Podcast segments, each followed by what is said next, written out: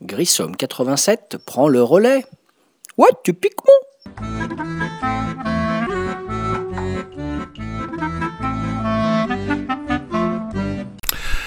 Coucou amis ludophiles et ludopathes, c'est le retour de Grissom alias David pour un premier podcast, euh, cette fois pour discuter vraiment jeu et pas pour me présenter comme dans le premier. Et aujourd'hui euh, donc un podcast sur un jeu qui a qui occupe une place particulière dans mon cœur, voilà, c'est Dungeon Twister, un grand ancien et parce que j'ai un rapport particulier à ce jeu et voilà que je vais vous expliquer. Je vais essayer de vous faire aimer ce jeu qui pour moi est vraiment un jeu exceptionnel à tout point de vue. Voilà. Alors Dungeon Twister, c'est un jeu pour deux joueurs euh, principalement le jeu de base, sorti en 2004 euh, créé par le génial Christophe Bollinger que j'ai eu la chance de rencontrer, qui est, vraiment une personnalité à part. Voilà, illustré par Wayne Reynolds et Thierry Masson, qui était sorti à l'époque en 2004 chez Asmodée, donc et qui a eu euh, un grand, très grand succès, qui a créé et réussi à générer une, grande communauté de joueurs autour de lui puisqu'il a compté 8 euh, extensions et un reboot, et donc je vais vous parler un petit peu de tout ça. Donc pourquoi il occupe une place particulière dans mon cœur ce jeu? Parce que ça m'a permis de rencontrer tout un tas de gens, des Belges, des Français, des Français, des Belges, oui je l'ai déjà dit, des Allemands, voilà, et euh, de participer à des tournois, des championnats, euh, et de faire partie de la communauté Dungeon Twister qui a été actif pendant plusieurs années et donc qui organisait des championnats de France, championnats du monde. Et donc ça m'a permis de, d'aller un peu aux quatre coins, euh, aux six coins plutôt de l'hexagone, voilà, six faces. Euh, voilà, et d'aller euh, rencontrer des personnes super sympas et de garder des souvenirs merveilleux de tout ça. Voilà, pensée particulière pour certains joueurs, voilà, certains joueurs allemands, belges, français, enfin tous ceux que j'ai pu côtoyer à l'occasion de, de ces rencontres. Et ça, ça reste des souvenirs assez merveilleux. Sans parler du fait qu'il y avait effectivement un site très actif qui s'appelait la LIDT, Ligue internationale de Dungeon Twister. Et sur ce site, on était un tas de mordus ou de malades, c'est selon, à, se retrouver pour balancer tout un tas de créations personnelles. C'est un jeu qui nous a fait beaucoup, beaucoup cogiter, à créer des objets, à créer des nouvelles salles, à créer des nouveaux personnages. Et je, je me suis tapé quelques bonnes petites séances de brainstorming autour de ce jeu, mais c'était vraiment un vrai bonheur, quoi. Alors le jeu de base, donc euh, déjà pour vous expliquer un peu le principe, c'est pour deux joueurs, c'est ça se passe dans un donjon, deux équipes d'aventuriers, donc euh, les bleus et les jaunes pour les couleurs du jeu de base, qui ont été téléportés dans un donjon, euh, voilà, composé de quatre paires de salles. Ce donjon qui a été créé par l'Archimage, qui est un personnage un peu diabolique, qui s'est amusé à donc téléporter deux équipes d'aventuriers dans un donjon. Le but étant de, gagner des points de victoire. Donc, euh, alors soit euh, des points de victoire en sortant du donjon, donc on peut sortir du donjon sur la réglette adverse, ou en tuant des personnages adverses. Donc euh, matériel, quatre paires de salles. Voilà, on a quatre paires de salles. Euh, les paires vont par deux, donc salle 1, on a deux salles, salle 2, deux salles, ainsi de suite. Un petit set de cartes actions, deux actions, trois actions, quatre actions, cinq actions. Et un set de cartes combat, neuf cartes combat qui vont de plus 0 à plus 6. Voilà. Et qui vont euh, se gérer, donc euh, qui vont servir à gérer toute notre partie. Donc deux façons principales de gagner des points, Dungeon Twister, soit en tuant un personnage adverse, sachant qu'il faut d'abord que le personnage en général passe par l'état blessé, voilà. Ou alors le faire sortir un de nos personnages sur la réglette de notre adversaire en traversant tout le donjon. Donc un personnage tué ou un personnage qui est sorti, ça fait un PV. Et la partie euh, dans la boîte de base, en tout cas, se joue en 5 PV. Voilà. Donc dans la boîte de base, on a des personnages, euh, bon pêle-mêle, hein, je vais pas tous vous les dire, parce que dans chaque boîte, en fait, dans la boîte de base et les 8 extensions parues à ce jour de la boîte de base, vous avez à chaque fois 8 personnages, voilà, 8 personnages et 6 objets, ainsi que donc 4 paires de salles. Donc dans la boîte de base, vous allez trouver, bah, je vais vous citer à chaque fois dans chaque boîte, en gros, euh, un ou deux personnages emblématiques et idem pour un ou deux objets. Euh, évidemment, ce serait trop long de lister tous les personnages et tous les objets de toutes les boîtes. Voilà. Dans la boîte de base, on a ben, le magicien qui est dans qui est un des personnages emblématiques, le magicien avec sa boule de feu, qui permet de flamber, donc de tuer un personnage qui se trouve en ligne de vue, et donc de gagner immédiatement un PV euh, en tuant le personnage sans passer par l'état blessé. Voilà, vous avez également le troll. Euh, le troll, c'est un gros bill, un personnage qui se régénère. Voilà, il a la capacité quand il est blessé euh, pendant le tour de jeu de l'adversaire de se régénérer à son tour de jeu. Alors en fait, bon, je vais pas vous rentrer dans le détail de tous les persos, mais globalement, chaque personnage a deux aptitudes. Il a une aptitude en déplacement, ça va aller de une case, deux cases, jusqu'à 5, 6, 7 cases, vous allez voir dans certaines extensions. Et il a également une aptitude en combat, une force en combat, qui va de 0 jusqu'à 2, 3, 4, voire même 6 pour des dragons, et qui va se cumuler dans les combats avec une carte de combat, le fameux set de cartes de combat dont je vous ai parlé tout à l'heure. Donc quels sont les principaux euh, mécanismes du jeu et donc comment ça se joue dans John Twister? Donc à la base, vous allez choisir de mettre euh, euh, sur vos 8 personnages, vous allez choisir 4 personnages face cachée que vous allez placer sur votre réglette. Donc la réglette, c'est, votre zone de départ, on va dire. Et ensuite, à tour de rôle, donc votre adversaire va faire pareil, il va placer 4 personnages sur sa réglette. Et à tour de rôle, les salles étant face cachée, les 4 paires de salles pour former un petit donjon, de deux colonnes de quatre salles. Vous allez placer à tour de rôle un personnage chacun face cachée, c'est-à-dire c'est la phase de placement sachant que dans les salles proches de votre réglette de départ, vous allez mettre deux personnages et trois personnages dans les salles du centre du donjon, sachant qu'on va placer à tour de rôle. Donc potentiellement, vous allez placer un personnage euh, devant euh, la salle devant votre réglette et puis ensuite votre adversaire va faire de même. Alors il peut placer chez vous, il peut placer chez lui. Voilà. Donc c'est assez tactique parce qu'il faut quand même se rappeler après quand on va euh, révéler, je vais expliquer comment ça se passe les salles, mais il va falloir essayer de se rappeler un peu où on a positionné ces objets ces personnages, etc. Sachant que la subtilité, c'est que, euh, et ça c'est très important, il va falloir essayer les objets qu'on considère importants de les placer près de chez soi, entre guillemets, de sa réglette de départ pour pouvoir les récupérer facilement.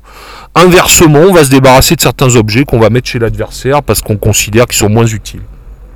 Voilà. Donc cette phase de placement, c'est la première phase du jeu on va placer donc tous les personnages à tour de rôle jusqu'à ce qu'on ait placé donc il y avait d'abord les quatre personnages sur la réglette, ça on l'a fait en simultané, et ensuite à tour de rôle jusqu'à ce qu'on ait placé les quatre personnages restants et les six objets. Donc là on arrive à une phase où on a fini ce qui s'appelle le placement. Ensuite on rentre dans le vif du sujet. Donc quelles sont les différentes actions en gros qu'on peut faire un tour de jeu? Un tour de jeu, une action, ça peut être premièrement bah, de révéler une salle. Parce qu'au départ, vous allez voir que vos salles sont face cachée. Donc pour une action, en étant adjacent, c'est-à-dire sur une case euh, à côté d'une salle qui est cachée, vous allez retourner cette salle.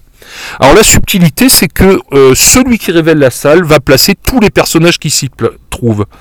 Donc ces personnages et éventuellement ceux de son adversaire, ce qui va pouvoir éventuellement créer des, petits soucis pour l'adversaire en question s'il a placé un personnage faible. Donc le personnage qui révèle place tous les personnages et va placer également s'il y en a les objets de la couleur de son adversaire. Une fois qu'il aura fait ça, l'adversaire lui placera s'il y en a l'objet du joueur qui a révélé la salle. Donc ce, cette révélation, euh, ce qui peut être intéressant, et ça c'est une stratégie qui est sympa, c'est une fois qu'on a révélé une salle avec un personnage à soi, de le placer de telle façon à pouvoir faire ce qu'on appelle une révélation en cascade, c'est-à-dire ensuite sur une autre action pouvoir immédiatement révéler une autre salle, ce qui permet de découvrir une partie du donjon de façon assez rapide. Ensuite, qu'est-ce qui est faisable comme action pour un point d'action, sachant que des cartes actions, on en a quatre en fait. On a une carte 2 actions, une carte 3 actions, une carte 4 actions, une carte 5 actions. Quand on aura joué chacune des cartes, on va jouer une carte action à tour de rôle. On va faire ce qu'on appelle le recyclage, c'est-à-dire quand on aura joué nos quatre cartes actions, on va les récupérer dans sa main et on va partir sur un nouveau cycle. Voilà. Euh, donc l'idée c'est que une action ça permet de faire tout un tas de choses.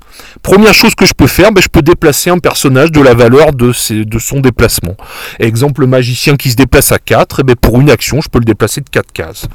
Si j'ai 3 actions, ben, potentiellement donc mon magicien qui a 4 cases, je peux le déplacer de si je veux de 3 fois 4 cases. Une action égale un déplacement de notre personnage. Alors vous avez des personnages plus ou moins rapides et il y a ce qu'on appelle en particulier bah, les runners par exemple. Les runners c'est des personnages dont je parlerai dans certaines extensions qui permettent euh, d'aller très vite et qui se déplacent très vite et qui potentiellement vont nous faire gagner des points en courant euh, de l'autre côté et en faisant traverser le donjon. Voilà. Donc une action déplacement d'un personnage. Pour une action, un personnage adjacent au vôtre, vous pouvez engager un combat. Alors comment ça se résout un combat ben, En fait un combat, on va cumuler la carte, euh, la carte qu'on va choisir dans sa main, face cachée, donc entre 0 et 6, et on va cumuler ça avec la valeur du personnage. Donc quand chacun a choisi sa carte combat face cachée, on la dévoile et on fait le total avec la carte du personnage. En cas de, ça peut arriver match nul, euh, on peut potentiellement, s'il reste des actions, refaire un combat.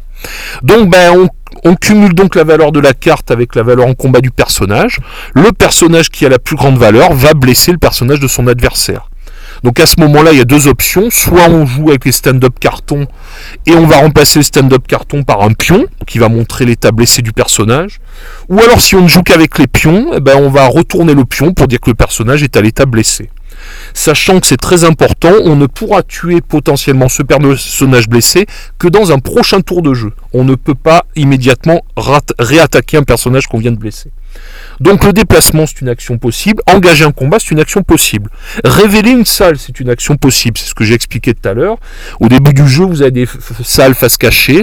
Donc en étant sur une case adjacente à une salle qui est cachée, vous allez pouvoir la révéler, c'est-à-dire la retourner et la rendre visible. Et ensuite y placer ce qui va dedans et potentiellement votre adversaire s'il a des choses à placer, une fois que vous aurez placé ce que vous devez y placer. Bon, je sais pas si c'est très clair tout ça du coup. Ensuite, euh, qu'est-ce qu'on peut faire pour une action On va pouvoir ouvrir des herses. Vous avez certaines salles où vous avez des grilles. Donc pour une action, vous allez pouvoir fermer la grille, euh, ouvrir la grille. Voilà. Euh, pour une action, qu'est-ce que vous pouvez faire d'autre Qu'est-ce que vous... allez pouvoir, ah, si très important, de là quand même le nom du jeu, vous allez pouvoir twister une salle. Alors twister une salle, ça veut dire la faire tourner. C'est-à-dire que vous avez dans les salles un mécanisme de rotation. Et en positionnant un personnage sur ce mécanisme de rotation, vous pouvez pour un point d'action le faire tourner faire tourner cette salle d'un quart de tour dans le sens des aiguilles, ou la salle jumelle, parce que les salles, comme je vous ai expliqué, elles vont par deux. Donc ça, le twist, c'est quelque chose d'essentiel dans ce jeu. Euh, il porte ce nom, le jeu, et typiquement parce que le twist est une notion essentielle. Euh, je vous donne deux exemples. Un twist, par exemple, vous avez un personnage qui est rapide, qui peut traverser le donjon pour vous faire gagner un point. Si vous twistez correctement une salle, eh ben vous allez lui dégager un passage et il va avoir l'autoroute pour sortir. Inversement, euh, vous allez pouvoir, en twistant correctement, au contraire, bloquer un, un, personnage adverse qui pourrait courir facilement.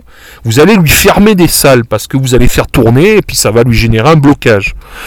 Autre exemple très intéressant, vous allez twister une salle, ça va vous dégager un passage pour amener un de vos personnages pour aller taper un adversaire. Enfin, le twist, il a des possibilités assez infinies. Bon, après, c'est quelque chose au départ qui est pas évident à maîtriser par rapport au fait que on se dit, bah, il faut quand même visualiser un peu comment les salles vont se goupiller une fois qu'on les a tournées. Au début, c'est pas forcément facile, mais avec l'expérience, on sait hein, après vraiment de façon très simple qu'en tournant, en faisant telle ou telle chose, un quart, deux quarts de tour, on va arriver à tel positionnement et ça permet de bloquer ou de débloquer des situations. Voilà. Le twist, c'est un des gros éléments du jeu. Donc en fait, après, on part sur deux options. On peut se la jouer cogneur, un peu gros bill, un peu brutal. Donc là, il faut gérer son stock de cartes combat. On va blesser un personnage, on va essayer de le tuer au tour d'après. Ou au contraire, on va se la jouer runner, c'est-à-dire on va essayer de se la jouer malin et de traverser en évitant évidemment de se faire taper par l'adversaire qui lui euh, son but évidemment c'est de nous empêcher de sortir. Voilà. Donc ce jeu il a eu un, énorme succès ce qui fait qu'il a généré tout un tas d'extensions.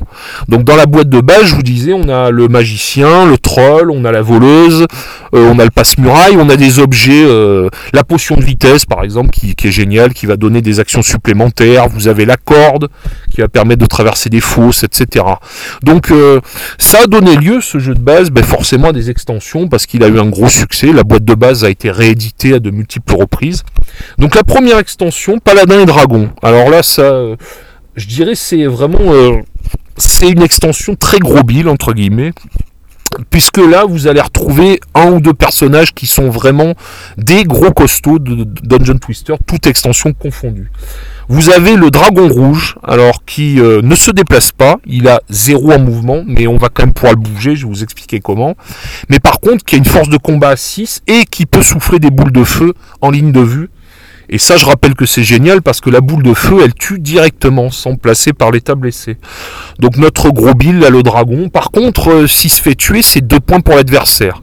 C'est un point habituellement, mais lui, le dragon, comme il a 600 combats, si on arrive à le tuer, euh, c'est deux points pour l'adversaire. Donc c'est à double tranchon, notre dragon. Il est très puissant, mais inversement, euh, si on arrive à, à s'en débarrasser, ça fait beaucoup de points potentiellement. Vous avez également dans cette extension euh, Paladin et Dragon euh, deux personnages qui sont des vraies mobilettes, l'éclaireur elfe et le pickpocket qui se déplacent respectivement à 7 ou à 6 cases de déplacement. Donc là vous avez typiquement des personnages très rapides qui eux vont permettre d'aller à droite à gauche récupérer des objets. Ah oui parce que ça c'est quand même très important dans Dungeon Twister. Le but c'est quand on a placé des objets et qu'on veut les récupérer, ben il va falloir des personnages un peu mobiles pour pouvoir accéder facilement à ces objets. Voilà, donc euh, vous avez des objets, un objet très emblématique du jeu pour les connaisseurs et les fans, les addicts de Dungeon Twister. Dans cette boîte paladin, c'est le parchemin de charme qui est utilisé par un jeteur de sorts. Donc les jeteurs de sorts, vous avez par exemple le magicien qui en est un, et vous avez dans cette boîte l'illusionniste. Donc un personnage jeteur de sorts, ben, euh, par chemin de charme, il va prendre le contrôle d'un personnage dans la ligne de vue. Donc ça c'est extrêmement puissant, et il va lui faire faire euh, tout un tas d'actions, comme par exemple le faire se jeter sous des chutes de pierre que l'on trouve. Euh, c'est un décor qui apparaît dans, dans cette extension. Parce qu'il y a quelque chose de très important, c'est que chaque extension, en fait, et c'est ça qui est génial dans le jeu, c'est qu'elle enrichit le jeu à travers des nouveaux personnages, à travers des nouveaux objets, à travers des nouveaux décors. Dans la boîte de base, c'est assez basique, c'est des salles avec des, sols euh, voilà, euh, standards, on va dire, avec des herses quand même qui se ferment, qui s'ouvrent, et avec des fosses. Alors les fosses, c'est des espèces de trous qu'on peut sauter ou qu'on peut franchir avec une corde. Et après, ce qui est intéressant, c'est que avec les extensions qui suivent, ben, on va avoir de nouveaux objets, de nouveaux décors, de nouveaux personnages, et tout ça, ça va créer des nouvelles combos. Parce qu'à la base, effectivement, euh, Dungeon Twister jeu de base, c'est un jeu qui est jouable la boîte de base, donc ça on est d'accord. Euh, et alors après il y a, ce qu'on appelle des modes différents. Donc la boîte de base, si je la joue toute seule, ça s'appelle du standalone. Donc standalone, je prends les 8 objets, les 6, euh, les 8 personnages, pardon, les 6 objets, les 4 paires de salles, et mon adversaire, on va jouer tous les deux avec nos objets, nos persos et nos 4 paires de salles. Voilà. Il faut savoir qu'avec les extensions, ça introduit un nouveau mode qu'on appelle le full frontal. Full frontal. Et euh, en fait, euh, là pour le coup, on peut, alors on peut mixer euh, une boîte, deux boîtes, trois boîtes, et là on va carrément composer son équipe. Donc là, c'est-à-dire on va prendre par exemple deux personnages dans telle boîte, deux personnages dans telle autre, jusqu'à créer notre équipe de huit personnages, six objets, et en ayant chacun choisi, adversaire et moi, deux paires de salles. Donc là pour le coup on va jouer en 6 PV, mais alors ça permet des choses assez géniales, c'est-à-dire de se composer des équipes. Donc moi à l'époque où je faisais les championnats euh, un peu partout en France, bah, j'avais une équipe de, de runners, une équipe de etc. Donc c'est un, vrai plaisir quoi de se faire ces petites équipes et de se créer ces petites combos quoi qui, qui vont bien quoi. Donc dans Paladin, par exemple, l'arrivée d'une fontaine qui va permettre de soigner les personnages blessés. Donc ça c'est intéressant parce qu'on va... Ah oui, parce que la subtilité aussi de Dungeon Twister, c'est que bah, le personnage blessé, on peut quand même le soigner malgré tout. Euh, l'adversaire, son but, lui, au tour d'après, c'est de vous tuer. Mais vous, dans le tour où vous avez été blessé, euh, bah, avant que votre adversaire rejoue, ça va être de, vous soigner. Alors il y, a, plusieurs possibilités. Dans la boîte de base, on avait le personnage du clerc, qui est un personnage emblématique aussi, puisque en étant adjacent à un personnage blessé, bah, pour un point d'action, il permettait de le soigner. Et ben Paladin et Dragon, ça introduit la fontaine. Donc là, je vais déposer un personnage près de la fontaine et pour un point d'action, ce personnage il va se soigner. Parce qu'il faut savoir qu'en gros, il y a le choix, soit on peut transporter un objet, un personnage peut transporter un objet, euh, c'est très simple, hein, prendre un objet, vous le prenez en, passant dans votre déplacement. Pareil, en, vous déplaçant, si vous croisez un personnage ami, vous pouvez échanger des objets, lui donner un objet. Ça, c'est très fluide et c'est très facile. Les objets, je les prends dans mon déplacement, je les dépose, je les repose. Ça, c'est très simple. Bon, ben, typiquement, vous pouvez, au même titre que vous pouvez transporter un objet, vous avez le droit de transporter un blessé. Donc là, la fontaine, c'est quelque chose qui introduit de la nouveauté. Vous avez la brume qui va introduire des choses sympas également, les crevasses, enfin, nouveau décor. Voilà. Paladin et Dragon, c'est la première extension dans l'ordre chronologique et c'est quand même euh, clairement celle que je conseille en premier parce que les personnages sont assez simples. Ils ont des pouvoirs qui sont pas trop alambiqués et on est vraiment dans du combat pur ou dans du déplacement rapide. Et donc concrètement, c'est quand même l'extension la plus sympa. Si on doit en acheter une, c'est celle-là à prendre en premier. Voilà. L'extension numéro 2, elle est un peu particulière parce qu'elle permet de jouer 3-4 joueurs. Donc euh, le mode 3-4 joueurs au départ dans Dungeon Twister, c'est euh, euh, c'est en gros quatre joueurs mais qui jouent chacun pour leur pomme si vous préférez. Donc le joueur 1 va blesser le joueur 2 et le joueur 2, son personnage potentiellement va être tué euh, par le joueur 3. Voilà. Donc c'est du jeu à 3-4 joueurs avec des configurations de donjons particulières, avec des salles, avec des scénarios également qui proposent des mises en place particulières. Et mais globalement c'est quand même euh, chacun pour soi. Sachant qu'il y a un ex-joueur, euh, camarade bordelais, qui avait sorti un mode qui est super sympa et qu'on peut encore récupérer sur le site de la Ligue de Dungeon Twister, qui s'appelle le mode 2v2 et qui là permet pour le coup un vrai jeu en équipe avec du 2 contre 2. Euh, le premier joueur joue en premier, son copain va jouer en troisième, et on se concerte, mais seulement avant le début de la partie, sur une stratégie à mettre en place. Et là, pour le coup, on a un vrai mode par équipe qui est vraiment super sympa. Voilà, qui a été créé par des fans du jeu en fait. Donc cette extension 3-4 joueurs, elle est accompagnée d'une autre qui est la sixième extension, j'en parle tout de suite, qui s'appelle À feu et à sang, euh, voilà, et qui est le pendant de l'extension 3-4 joueurs avec des nouvelles paires de salles et des nouveaux scénarios en fait. Voilà. Le mode 3-4 joueurs c'est vraiment particulier parce qu'à la base c'est quand même un jeu qui est typiquement pour deux joueurs. Un Dungeon Twister à la base c'est vraiment deux joueurs surtout. Voilà. Ensuite, donc une fois que j'ai parlé de la première extension Paladin et Dragon, des deux extensions de joueurs, on a l'extension euh, dans l'ordre chronologique numéro 3 qui s'appelle L'eau et le feu. Alors celle-là, autant elle est numéro 3 dans l'ordre chronologique, mais je conseille clairement pas de la jouer dès le début, parce que c'est une des plus compliquées au niveau des nouvelles règles, des nouveaux décors, des nouveaux persos. On a deux nouveaux décors qui introduisent pour le coup de la complexité, qui sont très intéressants, mais qui introduisent de nouvelles règles. On a la lave, voilà, avec son pendant, le personnage l'élémentaire de lave. Et on a le l'eau, avec pareil des règles spécifiques, des règles de déplacement particulières dans l'eau, etc. Et on a ce qui s'appelle aussi la salle d'anti-magie, qui va contredire les règles des personnages magiques, etc. Donc là, euh, on est quand même l'eau et le feu sur quelque chose de très costaud.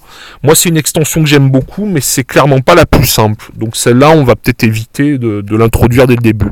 Voilà, on a eu pareil une salle, la bibliothèque, avec des parchemins qui vont permettre de faire différentes choses. Voilà, personnage emblématique de cette extension, euh, au même titre qu'on avait le dragon, par exemple, euh, dragon rouge et l'éclaireur elfe dans Paladin et Dragon.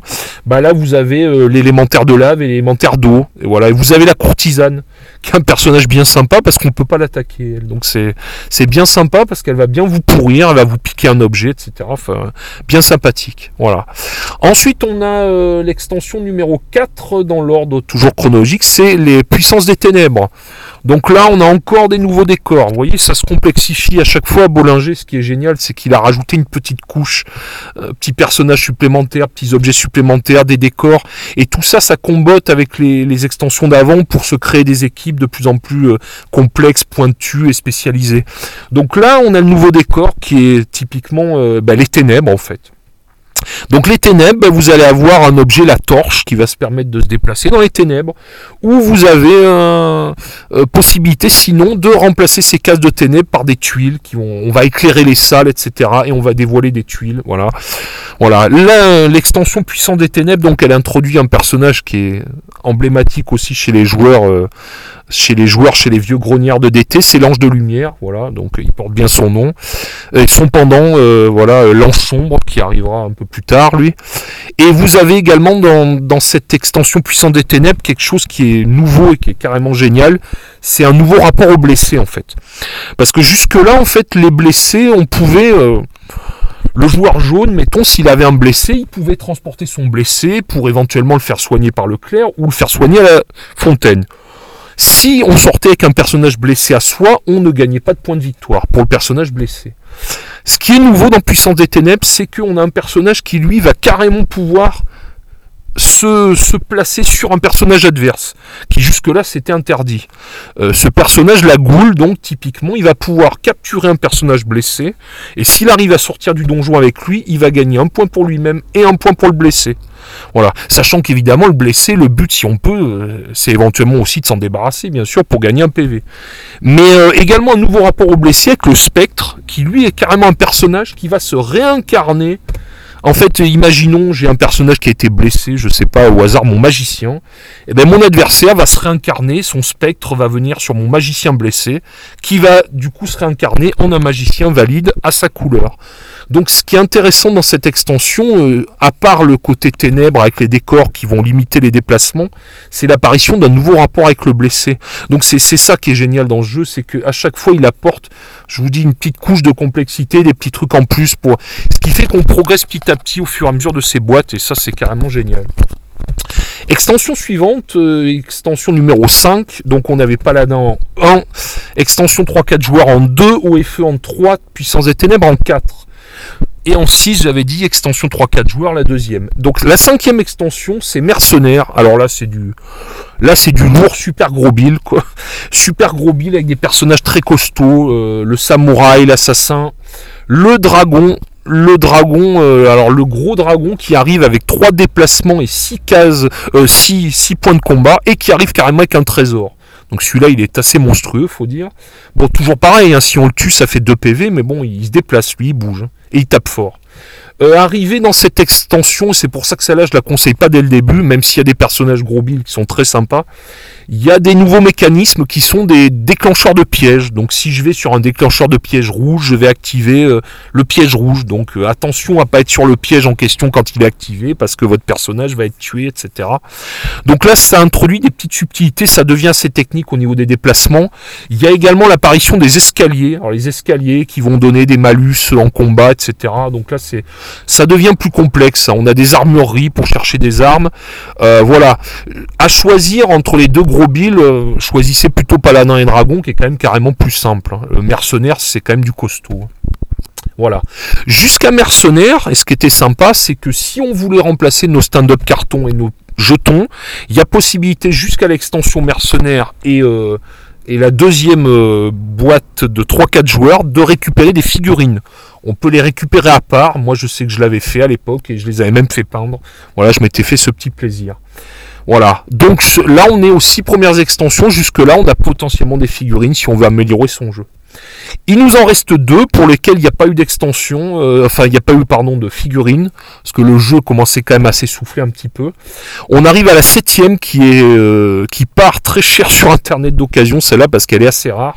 C'est les créatures sylvestres qui introduit encore un nouveau décor, les arbres. Alors les arbres, ça va introduire de la complexité au niveau des lignes de vue, etc. Euh, vous avez un personnage emblématique, l'enchantresse elfe, qui va être capable d'enchanter un arbre, et cet arbre va pouvoir vous attaquer si vous êtes à côté de lui, etc. Vous avez l'arachnis qui est très sympa, qui peut faire des toiles, des pièges. Vous avez le bûcheron, qui pour lui, pour le coup, un personnage imprudent dans un arbre, il va couper l'arbre potentiellement, etc. Voilà. Et puis l'extension suivante, la dernière, Terre de glace qui reprend un peu les arbres, euh, qui reprend les arbres, qui rajoute la glace. Alors la glace, c'est encore un nouvel élément. Il y a des salles enneigées, il y a des personnages comme le Yeti, comme l'élémentaire de glace. Voilà. Euh, c'est pareil, celle-là, elle est compliquée à trouver, elle part assez chère d'occasion. Je dirais que Sylvestre et Glace, c'est très bon. Enfin, moi, moi, je suis fan du jeu, donc je suis pas objectif. Mais clairement, ça devient quand même compliqué. Il y a des histoires de lignes de vue, il y a des pentes, on n'est pas à la même hauteur que certains personnages il y a des décors euh, plus riches, plus complexes. Donc je dirais qu'après, ça arrive, mais dans la suite logique. Euh, je veux dire, si vous achetez une boîte de base, déjà, le conseil, commencez à bien exploiter la boîte de base. Jouez-y, exploitez-la, maîtrisez-la. Et après, introduisez les extensions à dose euh, homéopathique, on va dire. Donc j'introduis une extension, j'en introduis une à la fois, j'y vais tranquille. À la limite, je fais une ou deux parties de l'extension, mais juste en elle-même, en standalone, genre Paladin et Dragon, je joue en standalone Paladin et Dragon pour découvrir les personnages. Moi au début, bon j'ai bien fait dans le sens que les boîtes sont devenues introuvables, mais j'ai tout acheté d'un coup et clairement euh, tout ingurgité d'un coup c'est carrément indigeste. Par contre si vous faites l'effort d'y aller petit à petit, c'est vraiment un jeu qui est d'une richesse exceptionnelle. Parce qu'il y a très peu de hasard, si ce n'est euh, comment vont être les salles au départ quand on va les mettre face cachée. Après il y a zéro hasard quoi. Je veux dire vous planifiez vos actions, il y a un petit côté échec qui est très prenant quoi. Planifier ses actions à l'avance, tel personnage je vais le faire aller à tel endroit si je twiste telle salle. Voilà c'est un jeu d'une richesse stratégique exceptionnelle. Par contre, c'est vrai qu'au début, faut pas se décourager parce que c'est quand même un jeu, c'est quand même un jeu expert, quoi. Faut en avoir conscience. Voilà. Mais après, c'est que du bonheur parce que quand on commence à pouvoir créer des combos, à créer des équipes et tout, il y a vraiment une richesse qui est extraordinaire. Voilà. Voilà, et juste, bon, mon petit truc euh, fanboy, mon petit truc un peu pour me la péter, bon, enfin, c'est pas grand chose. Hein. J'avais carrément créé, je m'étais fabriqué, euh, inspiré, voilà, par tout ce que j'avais vu et tout ce que j'ai joué de ce jeu. Je m'étais fait une petite extension que j'avais appelée Créature Marine, voilà, euh, grâce au concours d'un d'un gars sur, le, sur le forum de la Ligue, Strubulu, qui se reconnaîtra peut-être s'il écoute.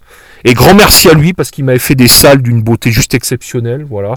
Et donc mes petites créatures marines, elles ont rejoint les 8 boîtes de base et la, euh, les 8 extensions, pardon, et la boîte de base. Voilà, avec mon kraken, mon homme requin, etc. Voilà. Donc là, c'était euh, la boîte de base et les 8 extensions. Voilà. Et puis après, ça s'est arrêté, la communauté, ça s'est un peu essoufflé parce que, bon, au début, il y avait beaucoup de joueurs et puis petit à petit, les années passant, les déplacements, etc.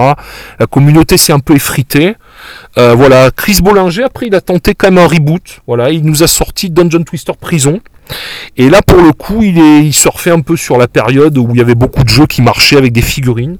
Donc là, pour le coup, il a sorti un reboot avec euh, des figurines. Il a repris certains personnages emblématiques de la boîte de base, la première de l'époque, euh, exemple magicien par exemple.